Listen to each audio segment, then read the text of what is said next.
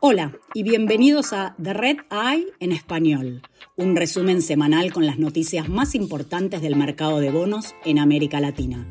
Soy Julieta Valente, hoy es 12 de junio del 2023. Esto es lo que necesitas saber para comenzar tu semana. En Argentina, el gobierno ejecutó el canje de deuda pública local más grande de su historia. El país intercambió el 78% de los bonos en pesos que vencían entre junio y septiembre por nuevos bonos que vencerán entre el 2024 y el 2025. Los bonos tienen un valor nominal de más de 30 mil millones de dólares. La empresa estatal de petróleo y gas YPF emitió 125 millones de dólares en bonos locales con vencimiento a tres años.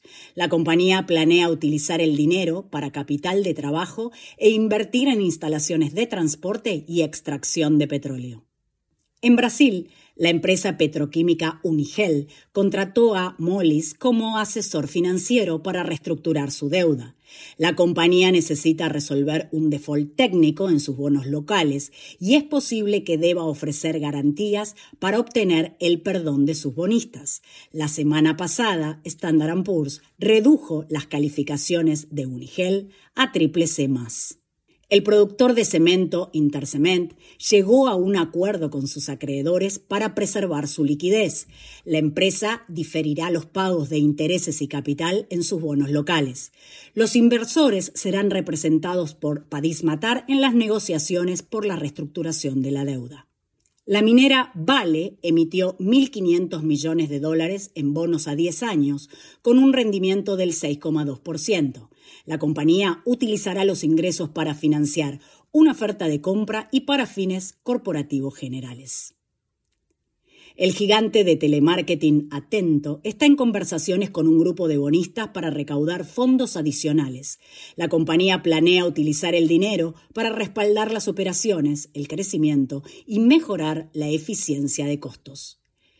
En México, la entidad financiera Unifin quiere presentar un plan de reestructuración de su deuda a mediados de julio e implementarlo en agosto.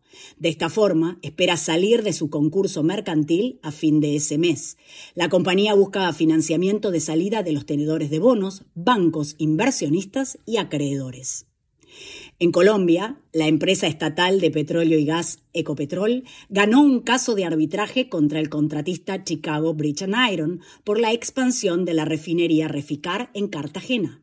La Cámara de Comercio Internacional dijo que el contratista le debía a Reficar más de mil millones de dólares, además de ocho años de intereses. Gracias por escuchar The Red Eye en español, también disponible en inglés y en portugués en todas las plataformas. Para más noticias visite redintelligence.com. Hasta la próxima.